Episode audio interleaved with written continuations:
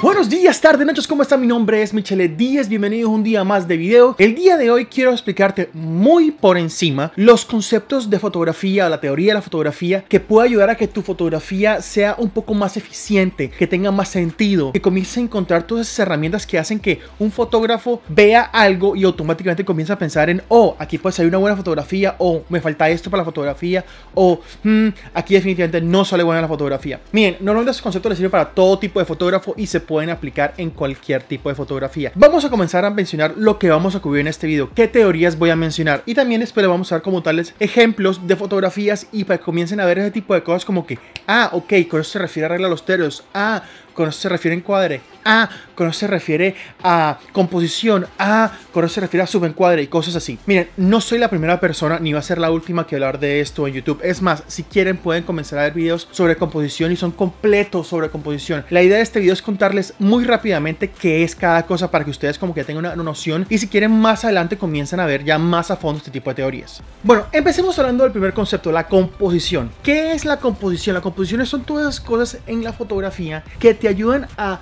demarcar, a apuntarle, a señalar algo a lo cual tú le quieres dar atención en la fotografía. Miren, les voy a colocar un ejemplo. Esta foto que ustedes ven aquí tiene varias cosas que son un poco importantes en cuanto a la composición. Por ejemplo, las líneas como tales demarcan que lo que quiero que se centre la atención es en esta persona. Miren que la luz, toda la parte oscura, todo demarca que la atención se vuelve aquí en este punto. Es un concepto como tal muy importante de la composición, de que las cosas apunten, enmarquen, resalten esa cosa que ustedes quieren mostrar como tal en la fotografía. Miren, en este momento, afortunadamente sí, para mí también el mamiro a la cámara en ese momento, pero es todo eso, o sea, son las cosas de cómo se alinean como tal para la fotografía. Le vamos a otro ejemplo. Este es un caso también de composición muy interesante. Miren cómo utilizo tanto la pared como el reflejo. Esto aquí en el celular para que reflejara el neón ella queda encuadrada como tal en lo que yo quiero que quede encuadrada, que son los reflejos y el neón. Esto como tal es otro caso que está acá. Miren cómo toda la reja apunta a ellas. Aquí hay una pared, aquí hay un edificio, esto blanco, todo queda encuadrado a ellas. Eso como tal es la composición, o también conocido como el encuadre. Ahora, ya entrando en casos con el encuadre, voy a explicar un poquito el subencuadre. El subencuadre es aquella técnica en la cual tú utilizas literalmente un cuadro o algo redondo o algo que resalte mucho más todavía y centre toda la atención en eso que quieres buscar. Les voy a colocar un par de ejemplos de cosas que he hecho yo y también les voy a colocar ejemplos de un amigo mío fotógrafo que hace un ejemplo muy bueno del subencuadre con un espejo. En esta foto tanto el brazo como el vidrio la encuadra a ella, Pero algo mucho más interesante, la sombra que doy yo como tal, al momento de tomar la foto, encuadra aún más sus ojos. Entonces estoy subencuadrando sus ojos. Ese es otro ejemplo muy literal de subencuadre. Miren cómo la hice a ella utilizar sus manos para que su rostro resaltara aún más. Sí, hay colores, hay tonos, lo que tú quieras, pero como tal, las manos de ella siendo utilizadas como tal para marcar su cara. Es otro gran ejemplo de subencuadre. Miren cómo utilizo literalmente el cuadro de las gafas para demarcar lo que quiero tomar en las fotos. Es un ejemplo, pues, primordial como tal de esto.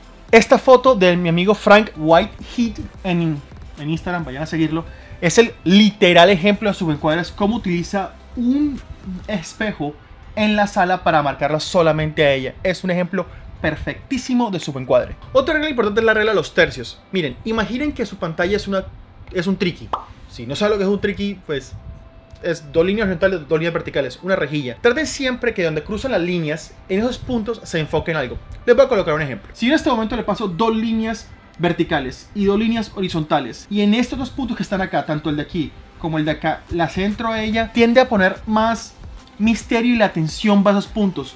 Claro, toda esta parte que está aquí es negra, y hace contraste toda la cosa, pero como tal siempre cuando vayan a editar, si es una foto muy plana, es una foto muy lineal, traten de que el punto de enfoque, sea la cara, sea el ojo, sea la persona, esté en uno de los cuatro puntos o en dos puntos para que puedan resaltar más la atención y llamar más la atención. Les vamos a otro ejemplo. Miren que si dividido dos líneas aquí y dos líneas aquí, su ojo como tal está en una de las interacciones de esas dos rejillas. Miren como simplemente aquí se centra el foco de ella. Sí, me ayuda que esté desenfocado toda esta parte, pero como tal, miren, la puedo haber colocado ya centrado, pero no. La idea es colocarla en una de las intersecciones como tal. Y aquí le podemos mostrar un ejemplo más. Dos líneas verticales, dos líneas horizontales.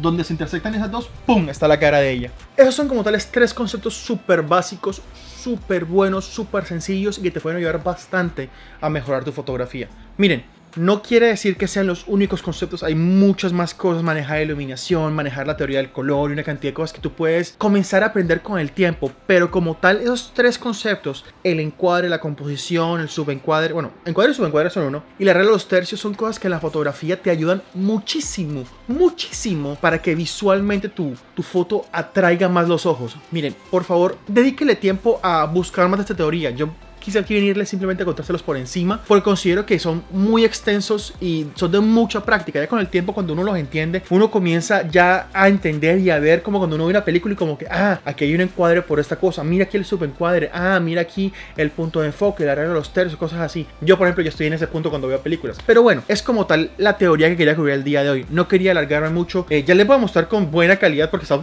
mostrando en un televisor las fotos para que vean un poquito más a lo que me refería. Ojalá cuando vean las fotos ustedes digan como que, ah, ok, aquí está el encuadre, ah, ok, aquí están los tercios, ah, ok, aquí está el subencuadre y cosas así.